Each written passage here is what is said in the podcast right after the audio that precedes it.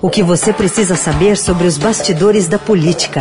Coluna do Estadão, com Alberto Bombig.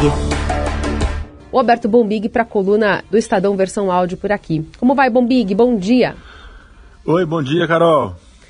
Vamos começar falando sobre a live do presidente Bolsonaro, porque ele passou os últimos dias falando quase diariamente sobre ter provas de fraudes eleitorais nos pleitos de 14 e 18. E tudo acabou ontem, né, nessa, nessa fala. Ele chamou jornalistas, mas não, não, não deixou que nenhum deles fizesse perguntas. O presidente admitiu não ter como comprovar se as eleições foram fraudadas ou não, mas isso não impediu de apresentar uma série de relatos antigos, já desmentidos, boatos, notícias falsas, para insistir na sua cruzada aí pelo voto impresso. E, claro, dedicou boa parte da sua live semanal também a atacar o, o TSE e, especialmente, o seu presidente, o ministro Luiz Roberto Barroso. Olá pessoal, meu nome é Jederson, eu sou desenvolvedor de sistemas e hoje eu vou mostrar para vocês como é possível fraudar o código-fonte de uma urna eletrônica. E também vou mostrar alguns erros que ocorreram com as urnas eletrônicas na votação para o primeiro turno. E eu digo mais: não temos prova já bem claro. Mas indícios que eleições para senadores e deputados pode ocorrer a mesma coisa. Por que não? Tá aí um trechinho, né, de um dos vídeos apresentados ali com um, pessoas que, né, têm uma não, não, não, não dão credibilidade para aquela notícia, mas circulam nos grupos de WhatsApp com uma constância absurda e o presidente falando que não havia provas para apresentar, apesar de indícios. O TSE respondeu, publicando as checagens de que desmentiam a fala de Bolsonaro, além de indicar o seu no próprio site, né, com resposta já nesses boatos, foi muito rápida a resposta do Tribunal Superior Eleitoral, e o próprio presidente, o Luiz Roberto Barroso, reagiu à retórica de Bolsonaro sobre fraudes. Não tenho nenhum interesse pessoal em nenhum sistema de votação.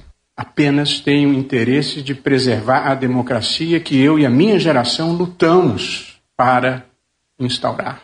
E a defesa do sistema não é uma iniciativa minha.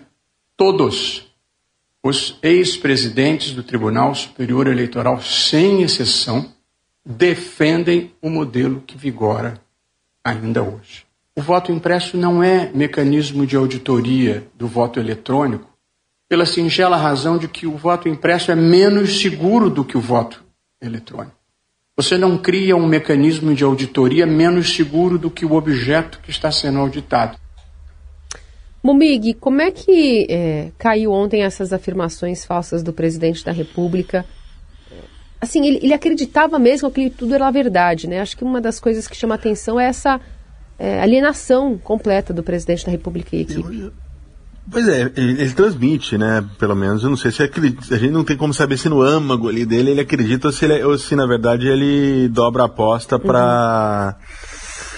Para tumultuar, né, Carol? A palavra é essa, para tumultuar o, o, o processo, para tumultuar o sistema político, para tumultuar o cenário, é, é uma característica é, que a gente já viu em outras, outras ocasiões o Bolsonaro utilizar, né? principalmente quando ele se sente acuado politicamente e ele está num momento muito difícil politicamente. Tem coisas muito mais importantes sobre a mesa dele, né? É, vou citar aqui algumas rapidinhos, por exemplo, mesmo na seara da, da política, a questão do fundo eleitoral, né, do fundão, né? Presidente foi lá, vociferou, gritou, depois já começou na segunda-feira lá no, no cercadinho dizer, olha, o valor talvez não seja, mas eu não tenho como é, é, vetar e tudo mais. É, a, o Centrão, classe política de uma maneira geral, ele próprio estão interessados nesse fundo, porque ele será candidato à reeleição, a, a campanha dele custará bastante caro, então esse é um problema que está lá repousando, ele não resolve. É, a nossa iminência de uma crise, de uma crise de abastecimento, né, de energia elétrica, por conta da baixa nos reservatórios, a inflação, a retomada do emprego, quer dizer, tem um mundo real à porta do Bolsonaro, ali que, que não descansa, né? E os brasileiros estão sim preocupados com a vida real, né? Não vou nem falar da Covid, porque a gente já vem falando muito, né? É, a vacinação, vamos ter terceira dose, não vão, enfim, a gente pode até falar disso mais tarde, mas é, sempre que o mundo real aparece com evidências, e aí sim com indícios de que a situação está ruim para ele, muito concretos, né? Ele lança a mão dessas teorias conspiratórias, dessas teorias sem nenhuma compra, é, comprovabilidade e, e, e, joga o debate para o outro lado, e tumultua o debate, e obriga as, as instituições a, a, a, a, se posicionarem, e provoca esse estresse nessa relação institucional, o que não é bom. A questão é que ontem, a sensação que ficou no mundo político, né, e aí eu falei com bastante gente ainda ontem, é, hoje de manhã também, é de que a dose do remédio talvez tenha, ele tenha exagerado demais na dose do remédio, né? É, já não é um remédio, né? Um remédio entre aspas, né? É, já não era uma, uma, uma estratégia que estava é, boa. Já tinha provocado aqueles ruídos lá atrás com a entrada do ministro Braga Neto no debate, é, aquela, aquele momento do Braga Neto que foi um furo do Estadão, que o Braga Neto pressionou o Congresso. Muita gente imaginou que ali te, é, teria se colocado uma pedra, enterrado esse assunto, mas não. O presidente voltou ontem, dobrou a aposta num ataque muito direto, num ataque extenso, não foi pouco, não foi pouco tempo, não foi uma frase solta ali que ele jogava uma suspeição sobre o processo, como ele faz no cercadinho. É, e, e, e, aproveitou e estendeu, como você disse, a metralhadora em cima de imprensa, em cima de, de, de tribunal, em cima de, de adversários, de esquerda. E, e, e, o mundo político ontem das instituições foi dormir preocupado e hoje acordou muito preocupado. É, parece que dessa vez ele, ele talvez não tenha, não tenha tido sensibilidade, se é que ele tem alguma, para perceber que era hora de, de em vez de jogar, de, de, aumentar o fogo, ter jogado um pouco de água, de água gelada aí nessa fervura, né? Não foi o que ele fez muita gente cobrando reação, né? Hoje a gente traz aqui na coluna do Estadão, por exemplo, o, o presidente do PSD, Gilberto Kassab, ex-ministro Gilberto Kassab, cobrando uma reação das instituições. E quem conhece, quem acompanha a política, sabe que o Kassab, por exemplo, além de estar à frente de um partido de centro muito importante hoje, né? É, que é o PSD, é, nunca foi, sempre foi considerado um moderado, né? Então, quando, quando um moderado como o Kassab está dizendo as instituições precisam dar uma resposta, uma reação muito forte, você, por isso, você consegue tomar um pouco o pulso do mundo político. É, e, é interessante como o, o TSE estava preparado já para isso e respondeu ativamente nas redes sociais, junto com, enfim, é, o, o, o, Estadão também começou a publicar já todas as. É, era um arquivo muito extenso, né? Durante tantos anos esses, esses vídeos circularam nos grupos de WhatsApp já estava tudo checado. É algo que não, não foi uma novidade. Então, tanto o TSE quanto os órgãos de imprensa já estavam com tudo à mão para colocar a contraposição nas redes sociais, especialmente, né? Hoje também está publicado, todas as respostas àquelas, àqueles indícios falsos apresentados ontem, né? Pois é, é uma ótima observação sua. É, também tem essa, né? Você ficar repetindo sempre a mesma coisa, você, você de alguma maneira é, é, derruba, e é bom nesse caso, né? A previsibilidade, a imprevisibilidade dessas supostas denúncias, supostas teorias conspiratórias, né? O que ele apresentou ontem foi rapidamente desmentido pelos, pelos é, é, canais de checagem, veículos da imprensa da imprensa profissional e a justiça que começou a se mexer, né? O, o, o, ministro Luiz Roberto Barroso, que está à frente do, do TSE, Tribunal Superior, Eleitoral, não tem dado refresco também não, né? É, a gente, se você botou um trecho aqui, a gente botou um trecho do, do áudio dele, é, soltou nota e essa semana tem sido assim também com o STF. Bolsonaro vem, fala essas inverdades, repete essas mentiras e agora ele está tendo resposta. Eu acho até que demorou, né? Isso poderia ter sido feito pelas instituições lá atrás, né? Ficou muito naquela história também de, ah, não, é só bravata, daqui a pouco ele para. Ah, não, é só cortina de fumaça, daqui a pouco ele para. E não parou. E não parou. E aí a gente viu em outros lugares do mundo, outros, outros países do mundo, é, o, o, o, efeito nocivo que esse tipo de, de discurso, esse tipo de mentira, esse tipo de fake news tem contra a democracia. Porque, como você observou, isso circula amplamente em grupos de WhatsApp, essas falas do presidente. É, muita gente achando, por exemplo, que ah, ele não, não fez isso nem para ser levado a sério pelas, pelas instituições, mas para continuar alimentando esses grupos de WhatsApp, esses grupos de internet, esses grupos hoje de, de que tem uma parcela muito grande de, de fanáticos que não estão interessados nada em buscar a verdade, em nada, simplesmente ter algo para, para para alimentar suas, seus delírios, né? São delírios, em alguns casos são tratos de delírios, estão muito longe da realidade, do que, na verdade, de, de, de, promover qualquer tipo de debate. E aí, nesse sentido, é interessante, porque, assim, você vê até parte dos militares sendo usado como massa de manobra do, do presidente.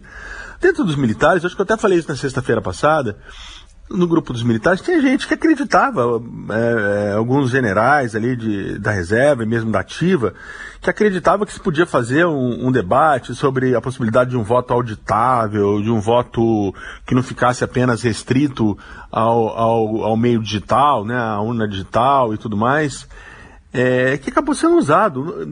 Tenho sérias dúvidas, no mundo, no mundo, político muita gente tem sérias dúvidas se o Bolsonaro em algum momento quis levar a, a, sério ou quer levar a sério esse debate sobre voto auditável, sobre sistema de apuração, ou se na verdade é tudo, é tudo uma grande construção de um, de um, de um acabouço ali de teorias conspiratórias para lá na frente questionar o resultado da eleição, né? Aí nesse sentido, quem, se alguém tinha uma boa intenção, né, se é que isso é possível, de discutir o processo eleitoral brasileiro acabou sendo usado, né? Ontem ficou evidente, não apenas para mim, mas para muita gente com quem eu conversei, que a intenção do Bolsonaro não, não é, ela não está é, interessada em discutir se é impresso. Se fosse impresso, provavelmente ele estaria agora dizendo que precisaria do digital.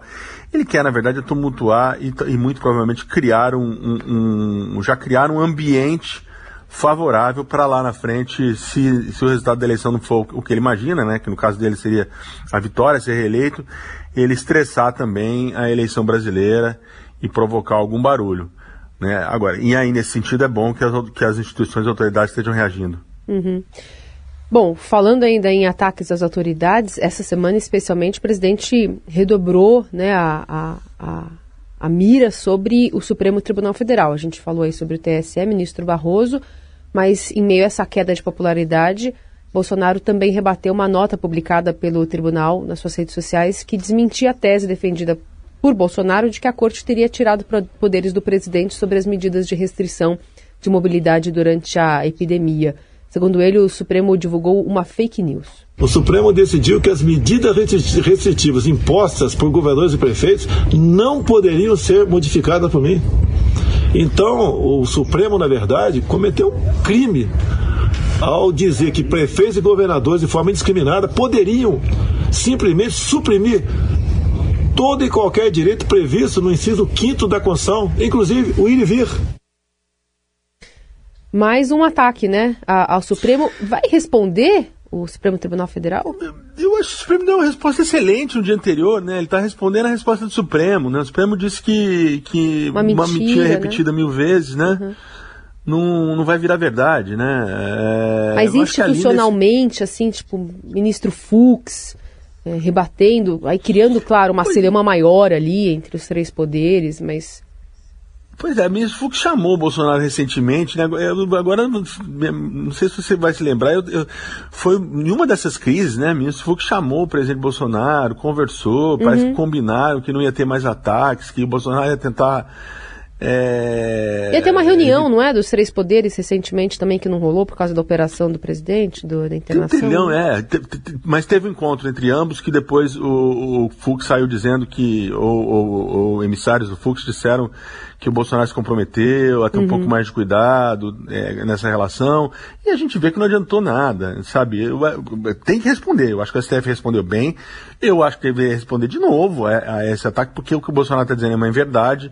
A decisão do, do, dos ministros não é essa. Ele não tirou poderes nenhum do, do presidente da República. Ele deu autonomia para os estados e municípios coordenarem as ações. Gente, eu estava até falando isso no fim de tarde é, condomínio, até, até condomínios tem, tem uma autonomia pequena, mas uma certa autonomia para definir suas regras que, que, é, é, e que for, e essa autonomia foi útil na, na, útil na pandemia. Se reúne e diz, olha, agora esse salão aqui não vai ficar aberto, ou ele vai funcionar por rodízio, ou não sei o que, não sei o que lá. É esse, é, o que o STF determinou é isso, é a possibilidade de cada estado, cada município, diante de suas adversidades, de suas diferenças, né, de suas especificidades, tomar determinadas medidas. Ele em nenhum momento tira a, a, a, o poder do Ministério da Saúde de coordenar as ações no âmbito nacional. Né? O, o, que seria impossível, né? Diga de passagem. A prova de que não tirou é que quem coordena o Plano Nacional de Imunização é o Ministério da Saúde. Estados e municípios não têm autonomia para sair vacinando do jeito que querem, com a vacina que querem, comprar a vacina é, que acharem que seja melhor. É um plano nacional de imunização. Esse é a, é a prova de que é, é, o poder da saúde está mantido na coordenação como, como principal autoridade do país, né? O Bolsonaro volta e insiste nessa tecla de que, de que tiraram o poder dele, por isso ele não fez nada. Bom, é subliminarmente, né? Ele está admitindo que de fato foi um fracasso, que não fez nada durante a pandemia, o que aí eu acho que ele dá um dado de realidade, né? Muito bem, a gente segue com o Roberto Bombig conosco, falando sobre os bastidores aqui, né, do poder. Eu queria saber do Bombig como é que o Centrão está se comportando para suportar o custo Bolsonaro, né, que tem tá dobrando apostas aí. O Centrão que entrou de vez, né, na, na cozinha do, do Palácio do Planalto, teve essa, essa, além da entrada de Ciro Nogueira na, na Casa Civil, tem o Centrão fazendo pressão sobre outras áreas dentro do Ministério da Economia, né? Pensando no orçamento de 2022. Pois é, o, o Centrão, é, é como está suportando, é pedindo mais, né? É, concordo também que não é fácil, né? Eles ganham uma ganham um ministério, acho que vão resolver tudo, o Bolsonaro vai lá e bagunça ambiente, eu, a reação natural deles é pedir mais o ataque em questão que você se refere aí é em cima da, da economia, né? É, é tirar o planejamento do ministro Paulo Guedes, é, do ex-superministro Paulo Guedes, que aliás anda bem sumidinho, né? E, e, e, aí eu acho que se isso acontecer, é, é, simplesmente a gente acabou a, qualquer possibilidade do Guedes é, ser um diferencial para o Bolsonaro, né? Se é que ele ainda existe, né? Chegou com uma grande expectativa em cima dele. É, ainda há muita expectativa do Bolsonaro e do Planalto em cima do Guedes, né? Eles acham, até publiquei, publicamos essa semana na coluna do Estadão, o Bolsonaro ainda acha que pode recuperar a simpatia dos mais pobres, né? Onde ele vem perdendo, segundo as pesquisas aí, de lavada para o ex-presidente Lula. E para isso apostaria numa recuperação da economia deste final de ano pra, para, para o ano que vem, até as eleições. Mas tem esse problema, né? Tem o Centrão quer, quer, quer diminuir o poder do Guedes, quer pedaço do planejamento. O Guedes que já perdeu o trabalho, né? Não é pouco não, tem muita política importante no trabalho, como é o FGTS, por exemplo. É, então, a, forma do, do, Centrão de enfrentar essas adversidades, né, de, de, de, ser recompensado por aguentar tanta, tanta maluquice do presidente assim, é, é, aumentar o espaço dele no poder, né? Aumentar o espaço dele no poder. Isso garante que ele chegará com o Bolsonaro em 2022? Olha, Neste momento dá para dizer que sim, né? Me parece que ele está com uma bem alinhavado com o PP, é, o PL, alguns outros partidos centrão, mas assim, é, todo mundo em Brasília sabe daquela máxima, né? O centrão vai até a pontinha do precipício com o presidente. Pular junto ele não pula, né? Se, se, até dobra o joelho. Oi? Até dobra o joelho. Mas não pula. Exato, boa, mas, mas não pula. Pode, não sei se empurra também, mas não pula, né? então, é, não, não é também garantia de muita coisa. É, esse tipo de crise que o Bolsonaro pro, é, é provocou, né? Vem provocando com a questão né, de, de, questionar as eleições, não é bom pro Centrão, né? Olha, eu, assim, eu tenho uma, uma, uma máxima que eu ouvi de um expoente do Centrão, mas desses eu não, não, vou abrir o nome porque foi uma conversa reservada, mas podem acreditar que é alguém muito importante hoje no Centrão. Uhum. Que diz o seguinte: o, o, o, o, Planalto, né, o governo é um restaurante. É um restaurante. Um restaurante, a cada quatro anos, às vezes o, o restaurante muda de dono. Uhum. Às vezes demora oito para mudar, mas a cada quatro vamos combinar ali que o restaurante pode mudar de dono, né? Hum. E aí tem, o, tem um cardápio, né? Que serve bife, serve uma batata frita, serve isso, serve aquilo. Muda o dono, ele resolve mudar a cozinha. O Centrão é o garçom desse restaurante, né? Ele não faz o cardápio, mas ele ajuda, né? Ele ajuda a entregar os pratos, ele ajuda a fazer o restaurante funcionar. É ele entende que a função dele é mais ou menos essa, sabe? É não aparecer, é fazer a coisa funcionar, né? Nessa relação entre, entre governo e Congresso. Se começar muito ruído, se começar muito barulho, aí conclui esse raciocínio, conclui essa imagem que me diz, atrapalha o funcionamento do restaurante, atrapalha os garçons que erram o pedido, fica cada vez mais difícil. É mais ou menos assim, o Centrão não gosta de, de, de, de atuar muito sobre os holofotes, muito sobre esse ruído, muito sobre esse, esse, essa barulheira que o Bolsonaro provoca, por razões diversas. Aí deixa o ouvinte imaginar quais são essas razões. Algumas são republicanas, outras são, não são republicanas, né? É isso, é, é, é, ficar jogando todo mundo toda hora contra todos, botando luz em cima de tudo, não ajuda, não é a forma como o Centrão gosta de trabalhar. Esse é um problema muito sério, hum. né? E quando você ataca o sistema político, o Centrão está dentro do sistema político, ele vive do sistema político. Ele não é, ele não, não tá, não são os militares que têm uma, uma outra dinâmica, né? Que tem seus cargos lá garantidos é, constitucionalmente, e quando esse governo acabar, vão voltar lá para suas atividades. O Centrão depende desse sistema, o Centrão depende do tal é, da, do presidencialismo de coalizão, né? Não é uhum. é simplesmente assim, assim, que o Bolsonaro vai lá e ataca e acha que vai ficar tudo bem. Não é uma relação, pode não há Ciro Nogueira, como eu ouvi de uma fonte essa semana, não há Ciro Nogueira que dê jeito, hein? Não há Ciro Nogueira que dê jeito. Ô, Bombig, outra apuração que eu queria que você dividisse com o nosso ouvinte aqui, sobre aquela postagem da Secretaria de Comunicação da Presidência do Dia do Agricultor. Homenageou ali a categoria, né, um tweet ali mostrando a silhueta de um homem armado com um rifle no campo. A foto foi identificada depois como vinda de um banco de imagens representando um caçador. Aí, diante da repercussão negativa, SECOM tirou o tweet do ar. O que está por trás dessa publicação? Olha, pois é, essa história é bizarra, né? Totalmente, totalmente. O que tem de meme, aliás, memes maravilhosos. Quem não procurou, quem não viu, procure aí, né? Eu achei que o melhor foi o, aquele que faz um, um post do, do, do, do, professor do Breaking Bad, né? É. O White para homenagear o dia do professor. o dia do professor na visão da Secom. Aí bota o professor do Breaking Bad, né? que para quem não acompanhou a série, era um professor que produzia drogas ilícitas, né? Exato. né? Então você vai mais ou menos por aí. É, deu um estresse, um ruído, tirou, né?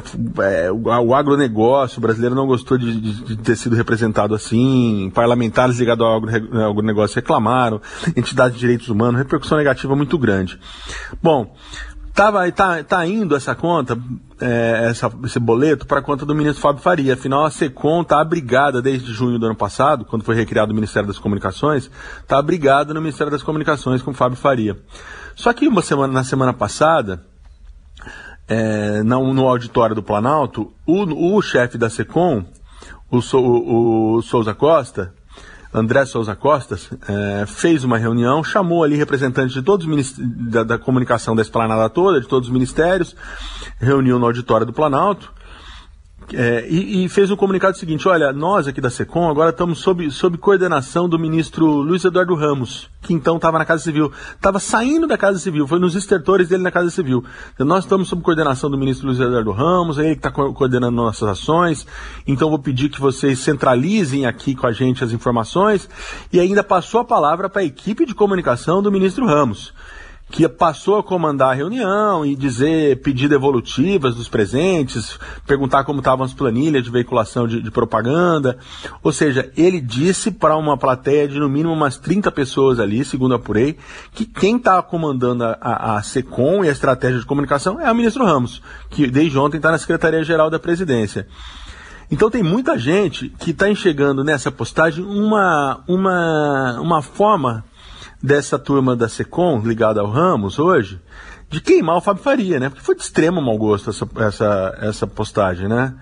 É, e se for o ministro Ramos que estiver comandando a SECOM, é, é, algo muito estranho, né? Como é que o ministro da, da, das Comunicações abre mão da, de comandar uma, uma secretaria importantíssima que está na, na estrutura dele e passa para um general que está abrigado dentro do Planalto da confiança do presidente, né? Então, é, e que, que, assim, qual a expertise do General Ramos até onde sabemos para comandar a comunicação do governo, né? Vai dar, vai dar nisso, né? Não, não tem outra forma de não de, de, dar certo. Pelo menos eu vejo dessa forma. Então, essa postagem do, do, do agricultor armado, além de, de, do extremo mau gosto e da, e, da, e da péssima repercussão que causou, ela também é combustível para essa rede de intrigas palacianas essa disputa eterna que tem no Palácio do Planalto entre militares, olavistas e agora é, o, a, a, a, a, turma do, do, do, Centrão e do Congresso, representada pelo ministro Fábio Faria, né, que ministro Fábio Faria, que é do, do, do, Congresso, que é muito bem relacionado com a classe política e que, que por hora ainda está no PSD. Então você vê que tem, tem, tem, tem elementos de, de rede de intriga, de traições, de sacanagens, como eu escrevi na coluna hoje, né, usando uma metáfora de rasteiras e pernadas nessa história do agricultor também. O povo foge da ignorância, apesar de viver tão perto dela. E sonham com melhores tempos idos. Contemplam essa vida. Usando aí a mesma estratégia da SECOM, fica aqui uma homenagem ao Dia do Agricultor, nesse day after dos indícios falsos de fraudes nas eleições apresentados pelo presidente da República para o seu eleitorado ali mais fiel. É o hino do bolsonarismo, essa música, Carol. O dirigível é. não voam, nem se pode flutuar. Não voam, nem se pode flutuar. Não voam, nem se pode flutuar.